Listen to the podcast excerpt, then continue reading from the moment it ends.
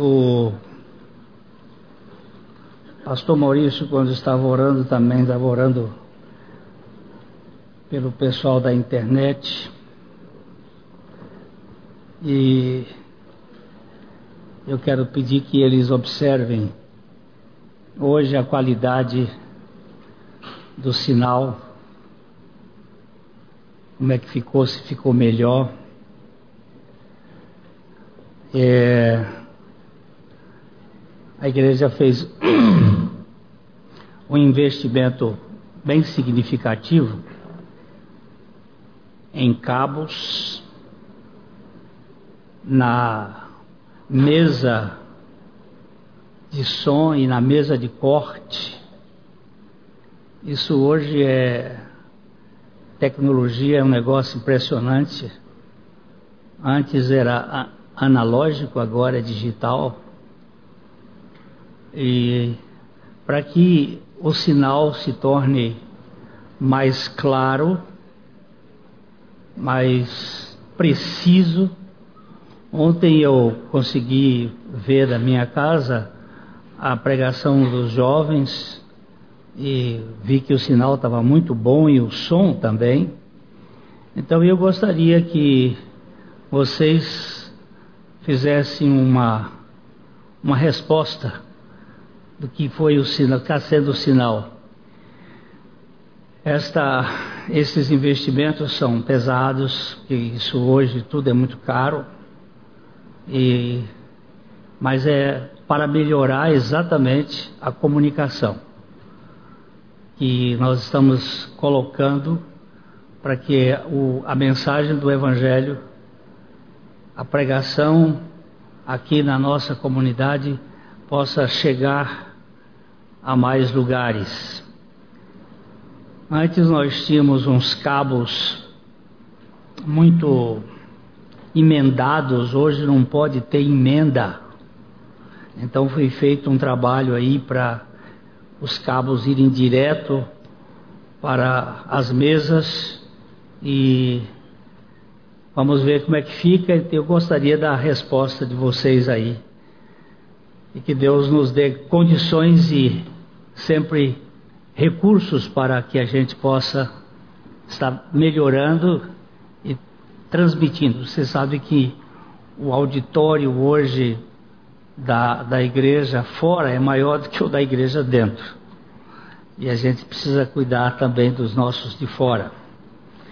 Essa semana uh, foi publicado o 24 livrinho, que é o Evangelho das Insondáveis Riquezas de Cristo. Eu sou apaixonado pelo Evangelho. Evangelho não tem nada a ver com religião. Evangelho tem a ver com Jesus, a boa notícia. No Velho Testamento nós tínhamos a semente do Evangelho. No Novo Testamento nós temos o fruto do Evangelho. E Jesus é realmente aquilo que satisfaz a nossa vida. Há um, há um cântico que nós temos no cantor cristão que eu gosto muito, mas é muito pouco cantado nas igrejas onde eu vivi. Só lá no interior do Piauí que se cantava esse cântico, esse hino. E aqui nós temos às vezes usado ele aqui. Ele diz o seguinte: quem pode o teu imenso amor contar ao Salvador Jesus e esquadrinhar seus alicerces no divino ser, sua extensão ou sua altura ver, amor sem fim? Quem pode? Quem pode amor tão vasto compreender, pois nem o céu o pôde enfim conter? Foi neste mundo que se revelou Jesus morrendo sobre a cruz, mostrou divino amor. Quem pode dar adoração capaz a ti, que sem limite amor nos dás? a par do qual o parcial louvor que temos dado ao nosso Salvador parece vão. Por mais que a gente adore, é nada. Mas sempre nos ensina o teu amor, que, embora fracos, temos no Senhor a fonte inesgotável de aflição, que sabe a voz do nosso coração apreciar. Este é o Evangelho da Graça de Deus. Este livrinho tem várias faces do Evangelho. O Evangelho sem máscara, o Evangelho de Deus, exalando o Evangelho de Deus, o Evangelho das riquezas insondáveis, o princípio que principia o Evangelho, o Evangelho da paz, o Evangelho da incircuncisão, o outro Evangelho e o Evangelho eterno. Sempre que aparece a palavra Evangelho e alguma destas coisas aqui, por exemplo, Deus, o Evangelho de Deus, ou o Evangelho das insondáveis riquezas de Cristo. E espero que o Senhor use esse livro para a evangelização. E hoje nós vamos tratar um pouquinho sobre esse assunto aqui.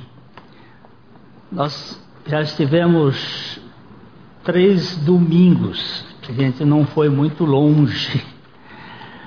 Ah, escrevemos este quais os, os propósitos do viver cristão e nós é, elencamos cinco propósitos, cinco características dos propósitos do viver cristão. E trabalhamos durante dois domingos em três. Agora esperamos terminar hoje. Primeiro é a glória de Deus. Não é? Ah, Isaías, que foi um profeta do Reino do Sul, um profeta chegou a pregar três anos pelado na frente do templo. Três anos nu, ele se despiu para mostrar a, a vergonha do povo de Deus. Esse homem de Deus trabalha muito a questão do propósito, e ele diz aqui no capítulo 26, verso 3: Tu, Senhor, conservarás em perfeita paz aquele cujo propósito é firme, porque ele confia em ti. Você sabe o que é biruta? Sabe o que é biruta?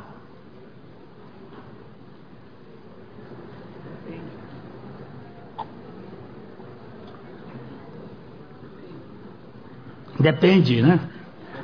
Biruta é aquele coador de vento. Né? Tinha gente que queria armazenar vento. Não tem a tecnologia. Hein? Não tem a tecnologia. Não tem a tecnologia. Mas o, tem um coador de vento que é muito utilizado nos aeroportos para verificar de que lado vem o vento.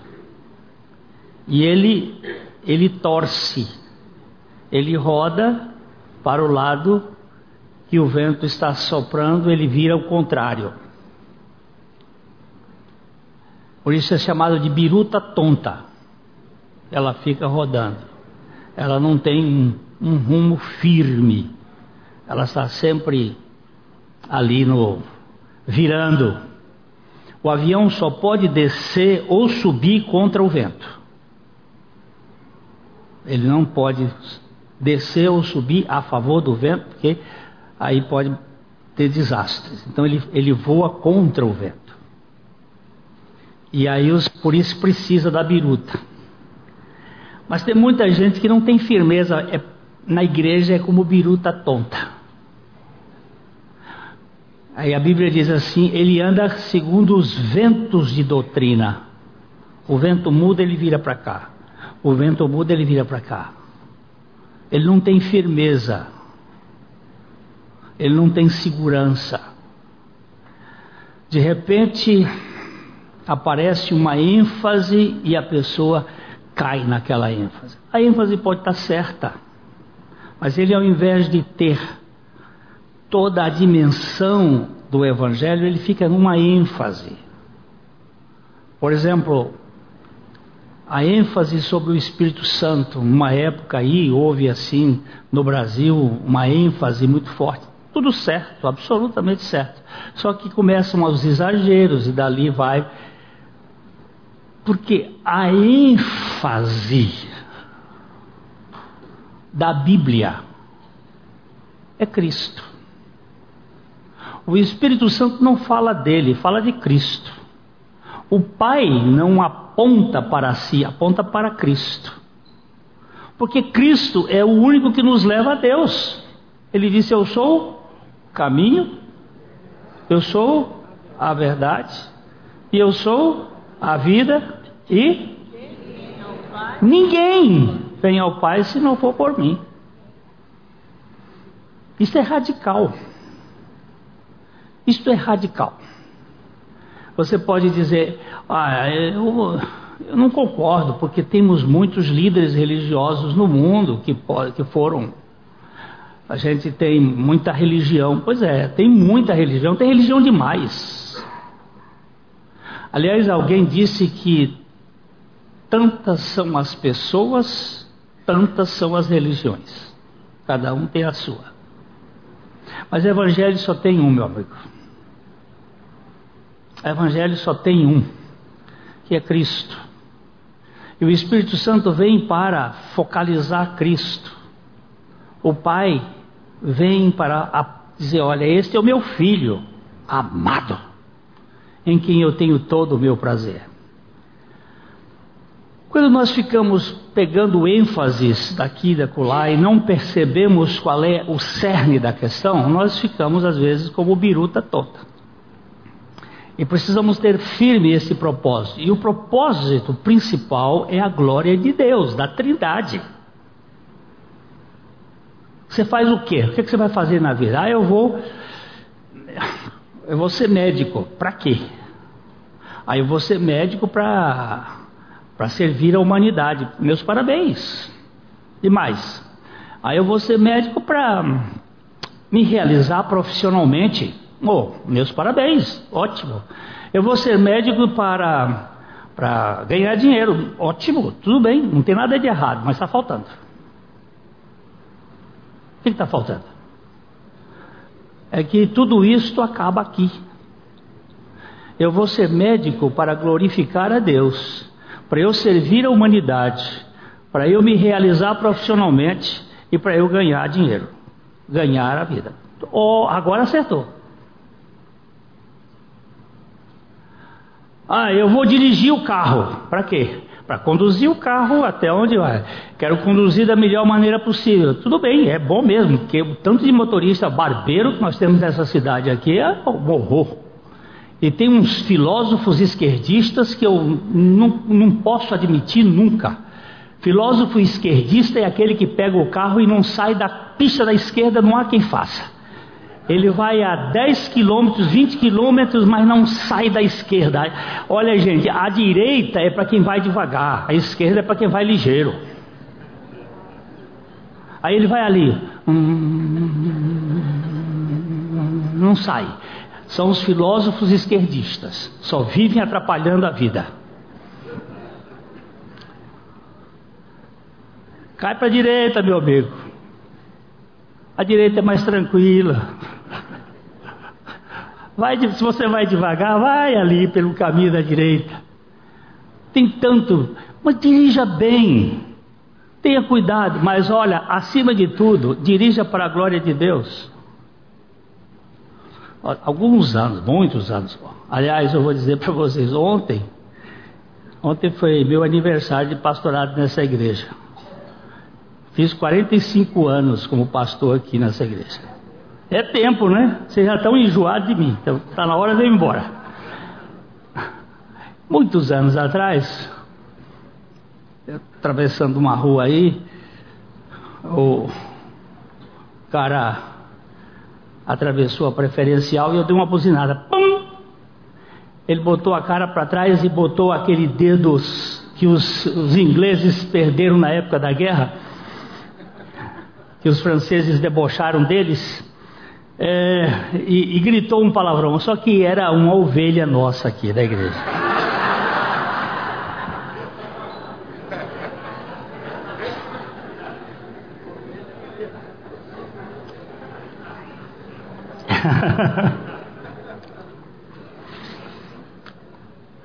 A história resume assim: nunca mais ele apareceu. ele ficou tão envergonhado que foi embora da cidade de Londrina, voltou para a terra dele. a gente comete essas coisas, mas a gente tem que dirigir para a glória de Deus. Não é? Então, a glória de Deus é, é em tudo. Vou lavar louça lá em casa. Tem um dia lá que eu sempre lavo a louça. Vou lá lavar a louça para facilitar a minha mulher? Não, também. Para a minha filha? Também. Para que você vai fazer? Você vai lavar a louça para a glória de Deus. Ali você está lavando, ô oh, pai, obrigado, porque eu tenho mãos para lavar. Aí nós podemos louvar a Deus. Nós vamos fazer um curso nos Estados Unidos, um grupo aqui da igreja no, na Universidade de Wheaton, sobre família. E da Dr. Dr. Richard uh, Mendes, ele sofreu uma, uma AVC e ele ficou hemiplégico e ele tem muita dificuldade com o lado esquerdo. Então ele mandou, ah, fez uma, uma tatuagem aqui no braço, escrito meno em grego que é aquela palavra permanecer, o verbo permanecer. Se vós permanecerdes em mim e eu permanecer em vós, aí ele botou permanecer. E fez uma tatuagem de uma videira que vai até aqui, daqui ela desce e vem até a ponta do cóccix. Essa a gente não viu, porque estava coberto com a camisa. Mas eu fiquei achando interessante, porque ele é um menonita. E os menonitas são muito severos, muito duros, muito radicais.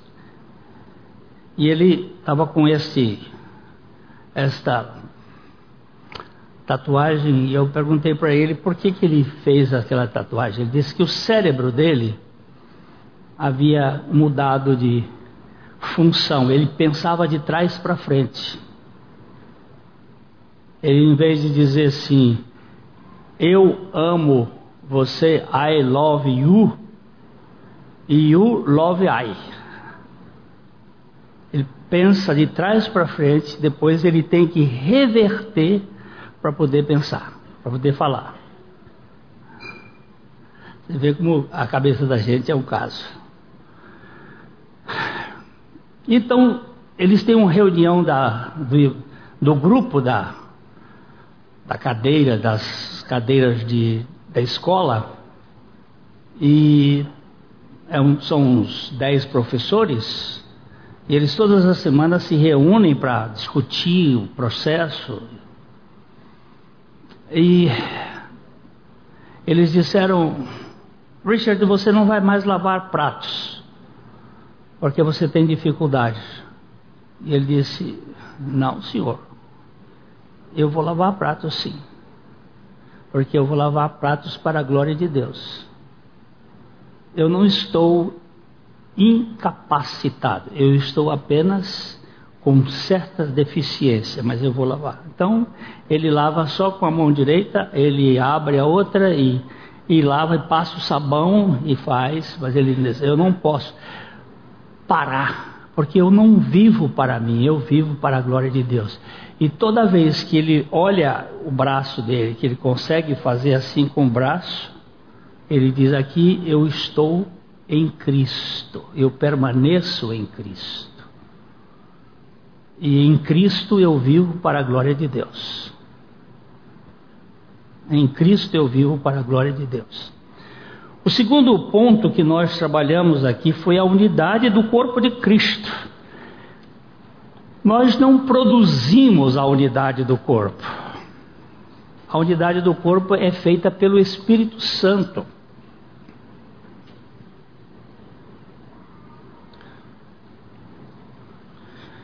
é, o Espírito é quem opera a unidade. O que nós fazemos é perseverar ou permanecer na unidade e não produzi-la, porque nós não somos capazes. Quando eu fui era pastor no Rio de Janeiro, nós tínhamos um membro da igreja que era ele tocava trompa, aquele instrumento grande de sopro. Era Walter e o que bem, o sobrenome dele? Pinheiro. Walter Pinheiro. E ele me disse uma vez, Pastor Glênio, o músico é uma pessoa muito complicada, porque ele é muito talentoso, ele é muito complicado. Quando você, quando um, maestro novo chega lá na orquestra, aí eu tenho aqui um, um músico, ele pode até ver se é isso que é, que é verdade. O, quando o maestro novo chega lá na, na orquestra, eles querem testar o ouvido do maestro para ver se ele tem ouvido absoluto. Porque quem não tem ouvido absoluto não pode ser maestro. Porque ele vai perder a desafinação, ele vai, vai, não vai compreender. Então, ele precisa ter ouvido. O músico normalmente tem ouvido absoluto. O bom músico tem que ter. Ele tem que pegar as comas Senão a, a música entra em coma. Aí ele disse: Olha, tio, os músicos lá da orquestra chegava lá, um dizia assim: desafina duas comas do, do segundo violino. Afina um pouquinho só. Aí o maestro começava pom, pom, pom, pom, pom. Segundo violino está desafinado. Por favor. Aí o, os músicos diziam assim: Uau, esse é bom. Eles dizem que uma vez foram testar o Eleazar de Carvalho, o grande maestro brasileiro. Quando eles começaram a fizer, ele, ele pegou duas, dois instrumentos logo assim. O oboé está desafinado, o violino está desafinado. Por favor. Aí o respeito cresce. Agora, na igreja, nós temos alguém que mantém a unidade da igreja. Quem é? O Espírito Santo. E como é que a gente sabe que não está desafinado? Pelo que fala. Aquilo que eu falo, que não vai produzir a edificação e a unidade da igreja, não é do Espírito, é da carne.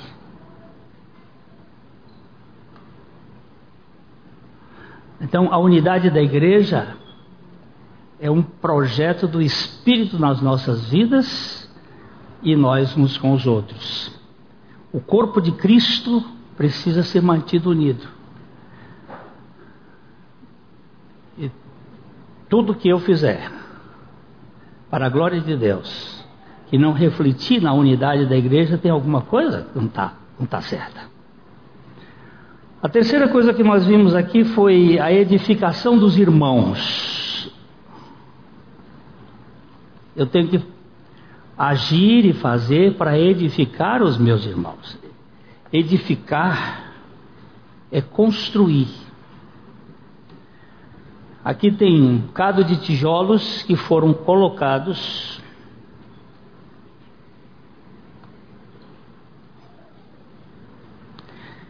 estão construídos. Um mundo de tijolo colocado na frente da, da igreja pra, ou de uma construção é um monte de tijolos, não é uma construção. Pode estar arrumadinhos, mas não está em construção. Porque aqui, aqui para edificar houve toda uma simetria e toda uma, uma condição para que isso fosse sustentado.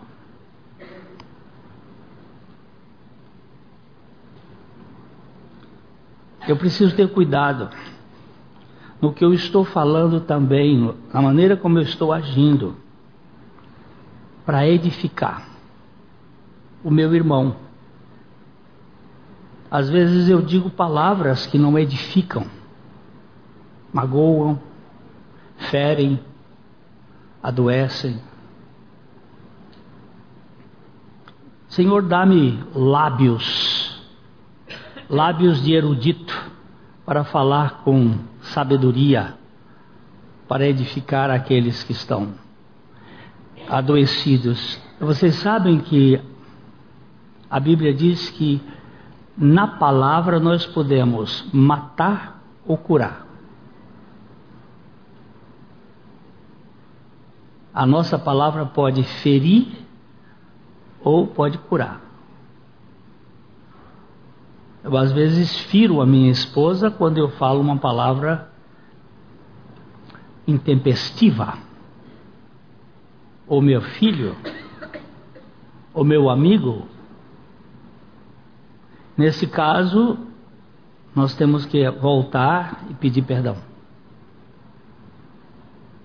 E buscar a forma de tornar relacionar. Isto gera edificação.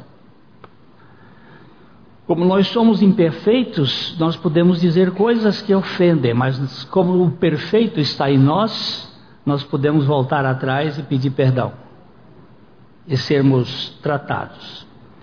Agora ficamos faltando duas coisas hoje, que é a salvação dos perdidos e servir à sociedade. Além da edificação dos santos, nós temos como missão a evangelização dos perdidos espalhados pelo mundo. Nós não sabemos se as pessoas a quem evangelizamos vão crer, mas sabemos que, se não evangelizarmos, estamos desobedecendo o último mandamento de nosso Senhor Jesus Cristo. E nesse caso, ele não será o nosso Senhor. E o último mandamento de Jesus está escrito em Marcos 16, 15. Ele diz: E disse-lhes: Ide por todo o mundo, pregai o evangelho a toda criatura.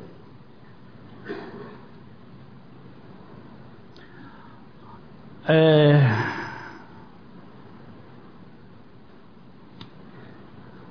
Às vezes a gente pergunta assim, mas perdido, o que é perdido? Perdido é aquele que está consigo mesmo. Aquele que olha para dentro de si, que só vê a si, está perdido em si mesmo. Os dois filhos da parábola do pai bondoso, os dois filhos da parábola do pai bondoso. Que parábola é esta? Hum? Parábola? Não, é do Pai bondoso. Vamos colocar, por favor, aí, capítulo 15 de Lucas, versículo 11.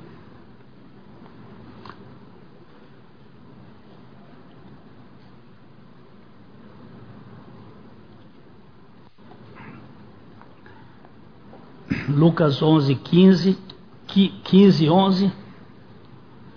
Ó, Jesus contou três parábolas e esta é a terceira. Ele continuou: certo homem tinha dois filhos. Prestou atenção? Ele não está dizendo um filho tinha um pai, ou dois filhos tinham um pai. Ele diz um pai, certo homem tinha dois filhos. A parábola não é a parábola dos filhos, é a parábola do pai. Continua. O mais moço deles disse ao pai: Dá-me a parte dos bens que me cabe. E ele lhes repartiu os haveres.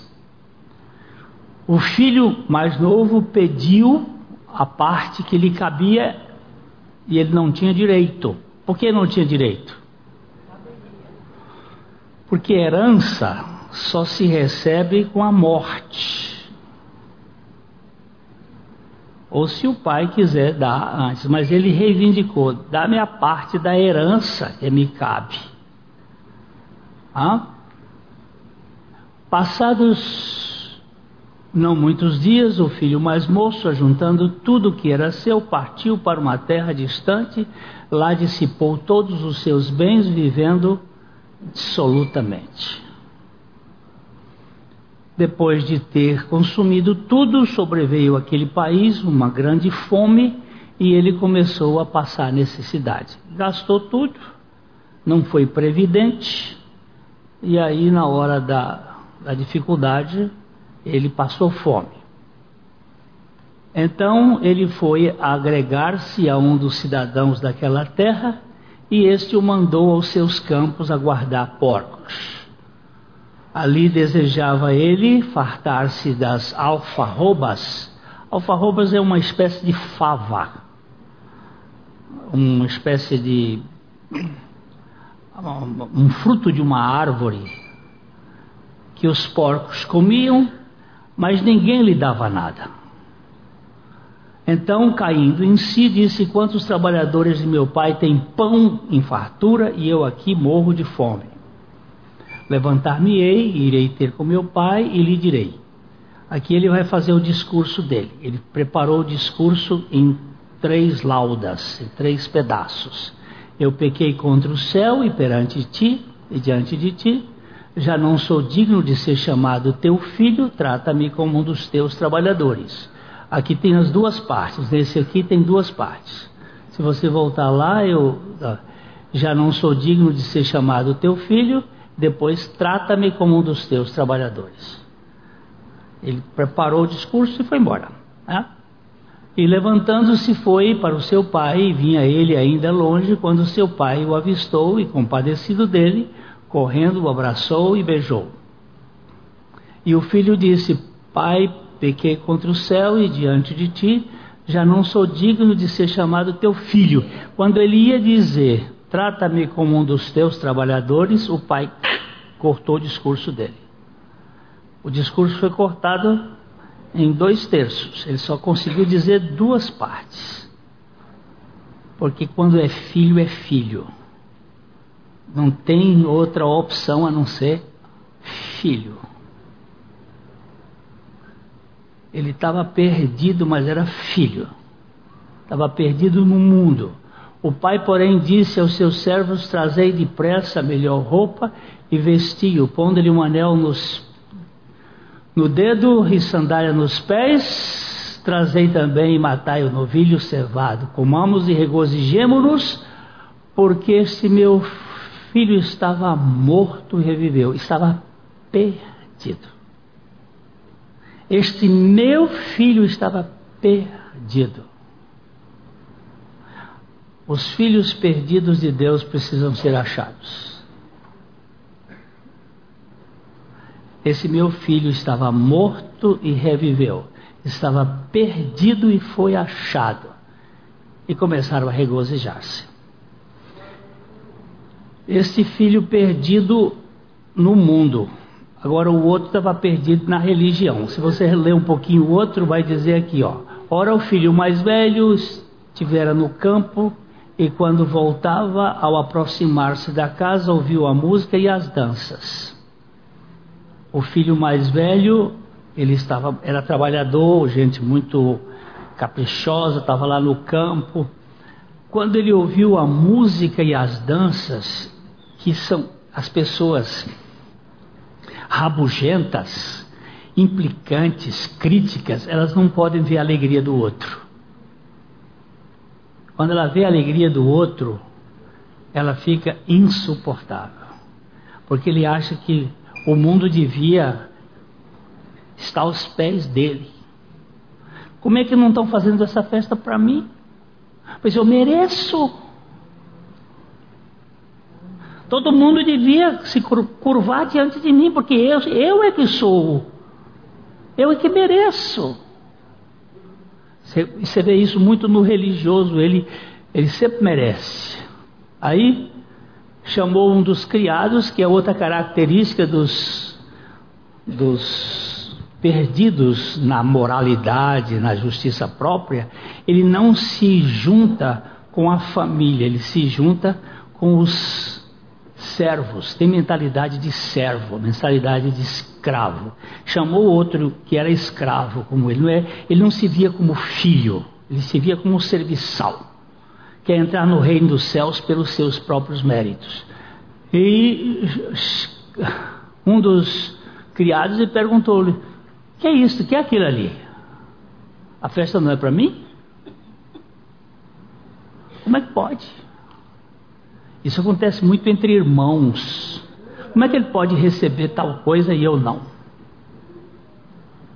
Na divisão de herança, isso dá, dá para valer. Aí, e ele informou: Ah, veio teu irmão. Todo fofoqueiro já começa assim. Ó. Veio teu irmão e teu pai mandou matar o novilho cevado. Por que, que vai contar de novilho? Porque o novilho foi cevado pelo irmão. E ele agora diz assim: matou o novilho cevado? Porque o recuperou com saúde. Ele se indignou e não queria entrar. Saindo, porém, o pai procurava conciliá-lo. Mas ele respondeu a seu pai: Há tantos anos que eu te sirvo, há tantos anos que eu te sirvo, há tantos anos que eu te sirvo, sem jamais ter transgredido uma ordem tua, e nunca me deste um cabrito sequer para alegrar-me com os meus amigos. Você sabe que é uma grande mentira? E o pai repartiu entre eles os seus haveres. O pai repartiu entre eles os seus haveres, mas ele não tomou posse, porque ele tem mentalidade de escravo, está perdido na religião, mas o pai, mas ele respondeu ao pai, meus, aí nunca cabri sequer para meus amigos, vamos embora, terminado. Vindo, porém, este teu filho, não meu irmão, teu filho, que desperdiçou os, os teus bens com meretriz. O pai repartiu, o filho podia fazer o que quisesse. Com meretrizes, onde que estava a meretriz no texto? Diz que foi dissolutamente. Dissolutamente podia ser no jogo, dissolutamente podia ser na cachaça, Absolutamente podia ser qualquer outra coisa, mas para ele, absolutamente, era na meretriz. Por quê? Porque a meretriz estava dentro dele. Você julga os outros por aquilo que você pensa por dentro de você. Aquilo que está dentro de você vai ser a matriz do seu julgamento. Ah, gastou tudo com meretrizes. Tu mandaste matar para ele o novilho cevado. Ó, ficou brabo, é com o novilho cevado. Miséria não, não consegue fazer a unidade do corpo. Então lhe respondeu o pai: Meu filho, tu sempre estás comigo, tudo que é meu é teu.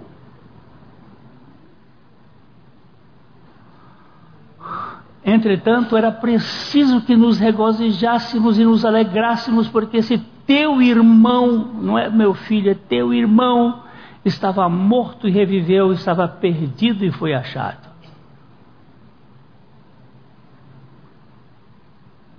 Acabou, a história acabou.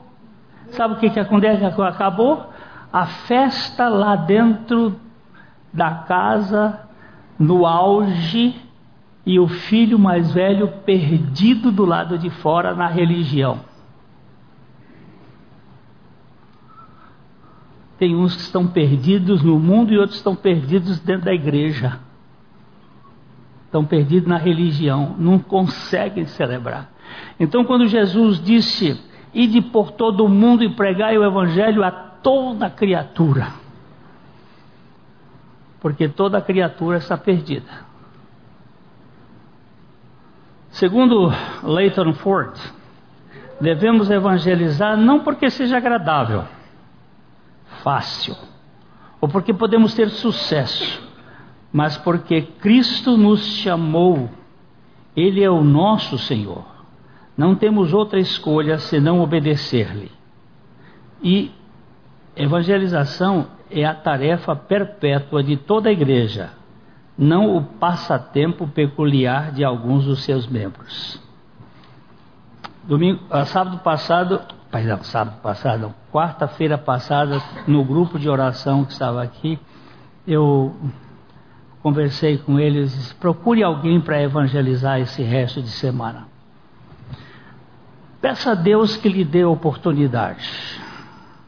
E Deus me deu duas oportunidades.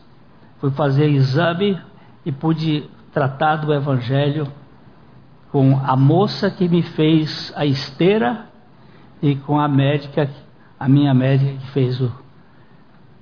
Sempre eu peço a Deus que Ele me dê pessoas que possam ouvir o seu Evangelho. Para eu falar pouca coisa.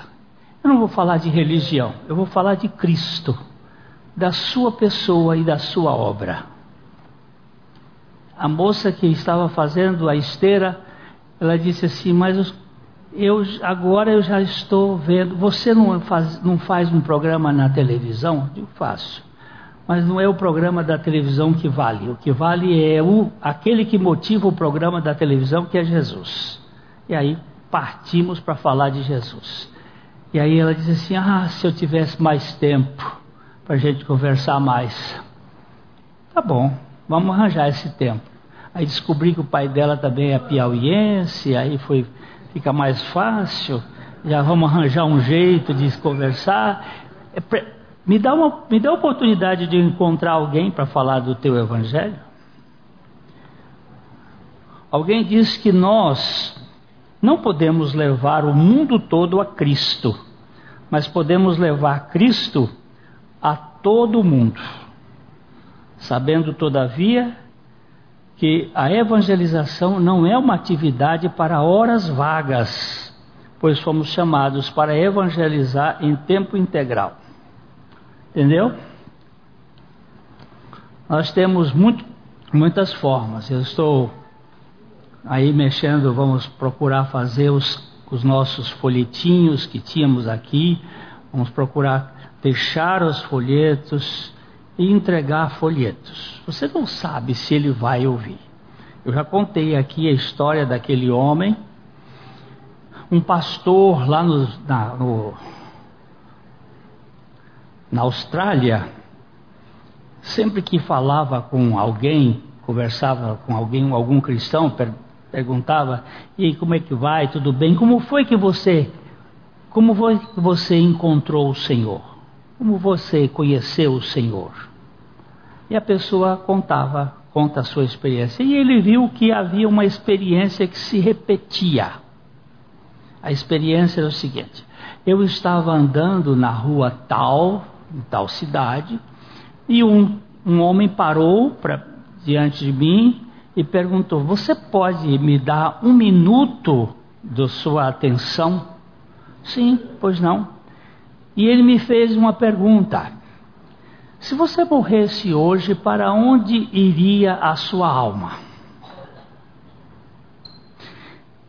Eu gostaria de deixar com você este folhetinho, para você ler esse folheto, e que Deus abençoe a sua vida. Entregava o folhetinho e a pessoa ia embora. E ele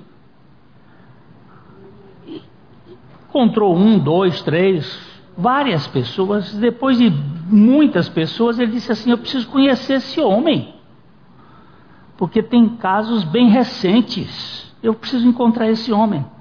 Aí ele veio na cidade, não sei se é Marlborough, se é Sydney, uma cidade lá da Austrália, e chegou, procurou na rua tal, que era sempre na mesma rua e encontrou alguém, perguntou: Você conhece um homem que dá folhetos aqui? Aí a pessoa disse: Ah, conheço sim, ele, mas ele está muito doente. Aí eu, o pastor disse: Aonde ele mora? Ele disse, mora em tal lugar sim. Foi lá e chegou lá. Ele estava realmente acamado. E aí ele disse: o senhor é que dá folhetos para pessoas assim, assim? Ele disse: Sim, sim, sou eu, muito fraquinho. Sabe, meu filho, eu, eu, eu sou um, um marinheiro aposentado. Eu trabalhei muitos anos em navios pelo mundo afora. Eu tive um colega da Marinha e que me um dia chegou para mim e disse assim: Você me dá um minuto da sua atenção? Se você morresse hoje, para onde iria a sua alma? E ele me deu um folheto para eu ler. Eu li e Jesus transformou minha vida. Logo depois que eu me aposentei, eu resolvi fazer isto. Eu coloquei no meu coração diante de Deus dar dez folhetos por dia para pessoas. Eu não tinha muita originalidade e sempre fiz a mesma pergunta que meu amigo fez. Só isto. E entregava o folheto. Mas sabe, meu filho, eu entreguei já há muitos anos. Só que eu nunca vi um só resultado. E eu pedi ao Senhor que eu não queria morrer sem ver pelo menos uma pessoa. Eu acho que Deus está me mantendo aqui para que eu possa ver pelo menos uma pessoa. Aquele pastor conversou com ele ali e tomou uma providência. Foi nos lugares onde ele ele ouviu aqueles testemunhos, alguns, procurou e encheu, eu vou dizer uma comp, encheu um, uma van com as dez pessoas e veio à casa dele. Aí chegou lá na casa, desceram as pessoas. Ele disse: Agora eu vou fazer uma pergunta para cada um desses as pessoas aqui e eles vão contar para o senhor. Como foi que você conheceu o Senhor Jesus Cristo? Aí a pessoa contava a experiência. Um, dois, três, aí ele disse: Olha, eu já ouvi para muito mais do que isso. Aqui foi o que eu consegui trazer hoje. Aí o velhinho virou e disse assim: Agora eu posso ir. Deus me permitiu ver. E dois dias depois ele foi para a glória. Missão, dizia, ele dizia o seguinte: no dia que chovia, eu não podia dar 10, no outro dia eu dava 20. Quando nevava, eu não podia ah, dar, no outro dia eu dava, certo? E assim ele deu, só que ele não tinha visto nenhum até quase na hora da morte. Mas certamente o Senhor alcançou muita gente. Você não sabe, nem eu, quantas pessoas vão ser salvas. Mas nós temos uma missão de pregar o Evangelho. A quinta questão: servir a sociedade.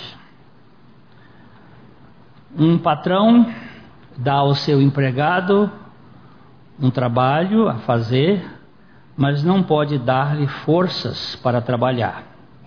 Contudo, Deus, assim como nos dá algo a fazer em favor do mundo, também nos dá forças para servir com empatia ao maior número de pessoas para a sua glória.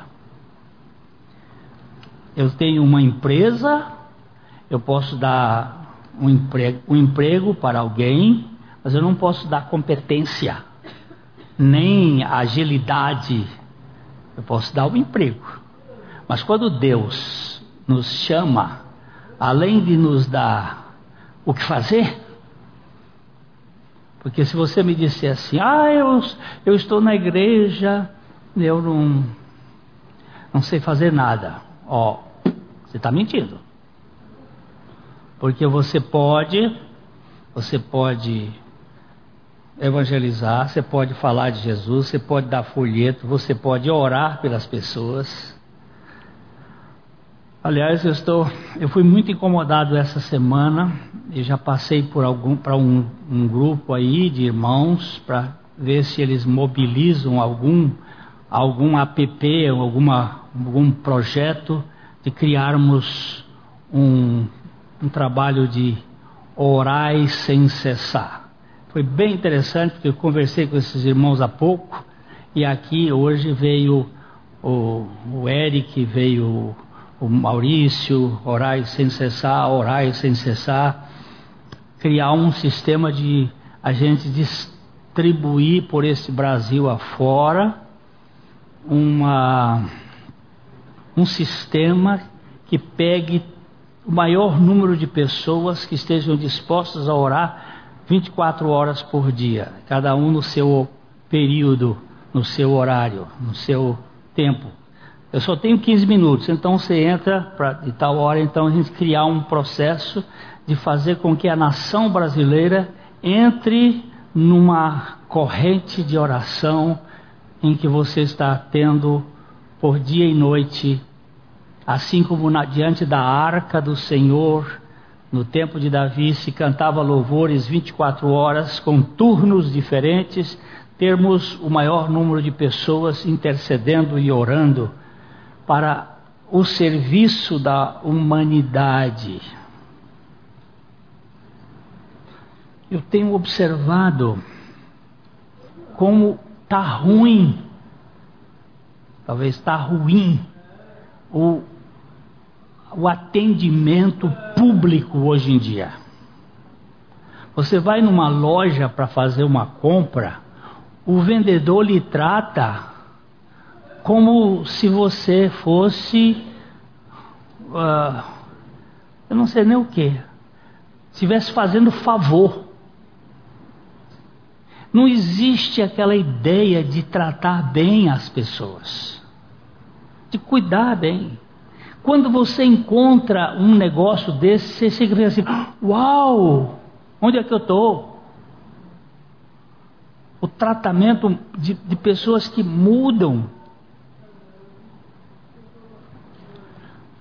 Há um, há um médico aqui em Londrina que tem uma equipe que faz gosto a gente ficar doente e ir lá.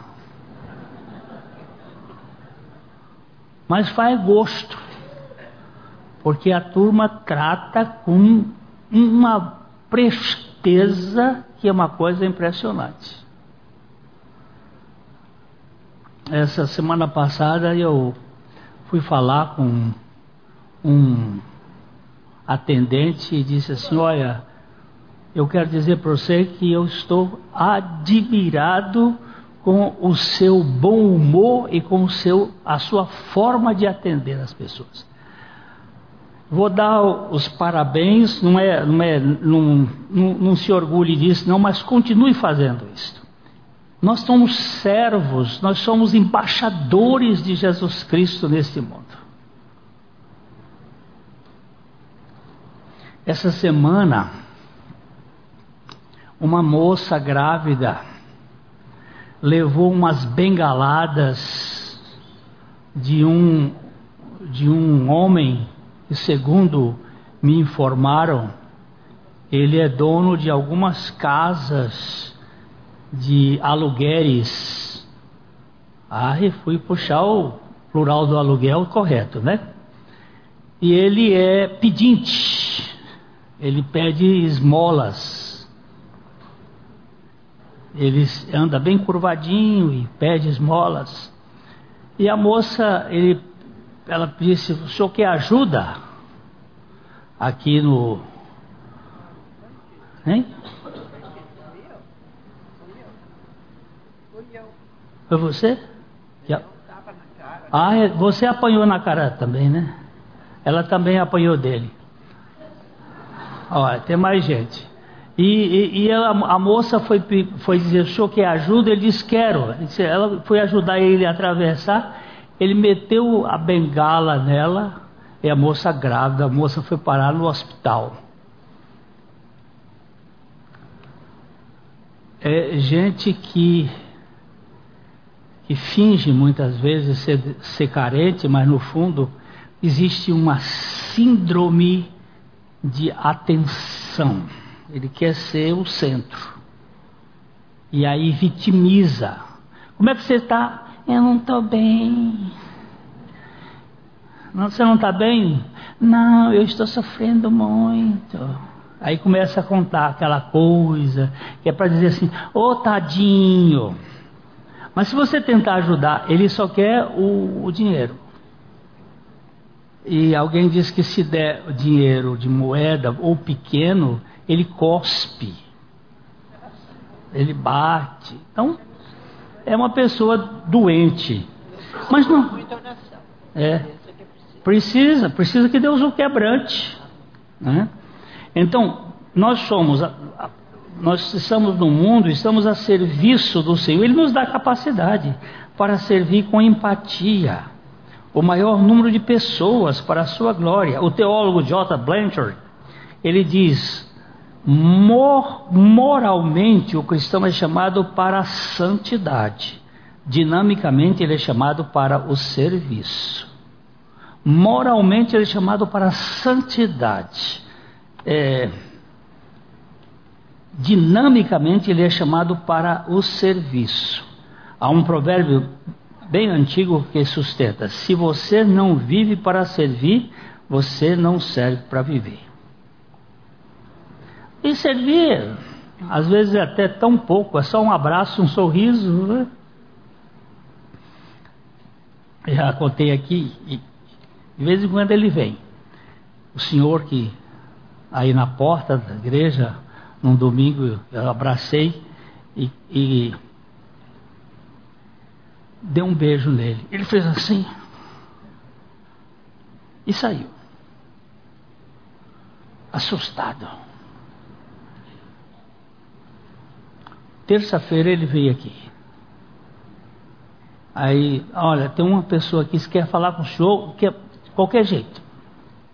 Aí chamaram, entrei, ele disse: Ó, eu não lavei o rosto desde domingo à noite. Aquele beijo está estalando na minha face. Eu nunca recebi um beijo do meu pai. E um homem me beijar foi um negócio, foi um. Olha, no início foi uma agressão.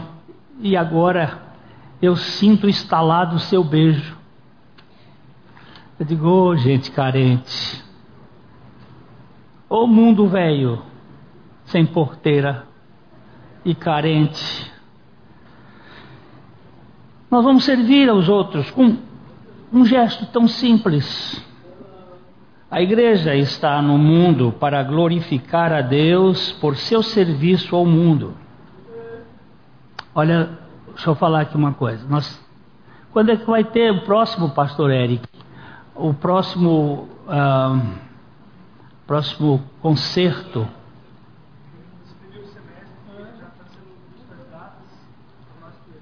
Nós vamos ter, temos trazido a orquestra da universidade aqui na igreja para concertos. Você sabe que nós recebemos uma crítica bem forte. Um dia um desses pitbulls da fé, ele chegou rosnando dizendo assim: "Mas o que é lugar sagrado? Vocês estão trazendo música profana?" Eu digo, olha, eu conheço o meu Senhor Jesus que ficava sentado com prostitutas e com publicanos. Onde é que é o sagrado e o profano?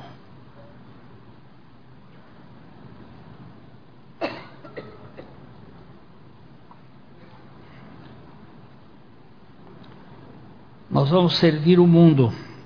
Segundo Philip Brooks, pensar que você não pode fazer nada é quase tão arrogante quanto pensar que você pode fazer tudo. O pequeno que seja, que Deus nos dê graça e que a Trindade Santa nos mantenha focados nos seus propósitos eternos. Cada um tem um dom e com seus dons, cada um de nós pode servir à humanidade. Meus queridos, eu quero apresentar a vocês o Ministério de Áudios e Vídeos curtos, de cinco minutos, do meu querido irmão Valdir Flora Batista. Está trabalhando comigo no Ministério há mais de 35 anos são mensagens que possuem como base a mensagem da cruz, obra realizada pelo nosso Senhor Jesus Cristo em nosso favor. Seu canal no YouTube é Atraídos em Cristo. Se inscreva, incentive os outros a segui-lo. E nós queremos desejar a você a graça e a paz do nosso Senhor. Vai lá e você vai ser muito abençoado com esses vídeos. A Livraria PIB Londrina procura selecionar cuidadosamente seus títulos e autores a fim de oferecer um conteúdo alinhado com o Evangelho de Jesus Cristo.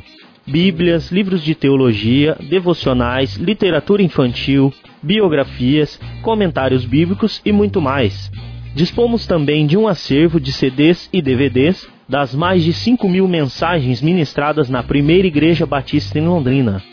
Visite a Livraria PIB Londrina e conheça ainda mais. Livraria PIB Londrina, de segunda a sexta, das 13h30 às 18 horas. Endereço na Avenida Paraná, 76A, próximo ao Calçadão, bem no centro de Londrina.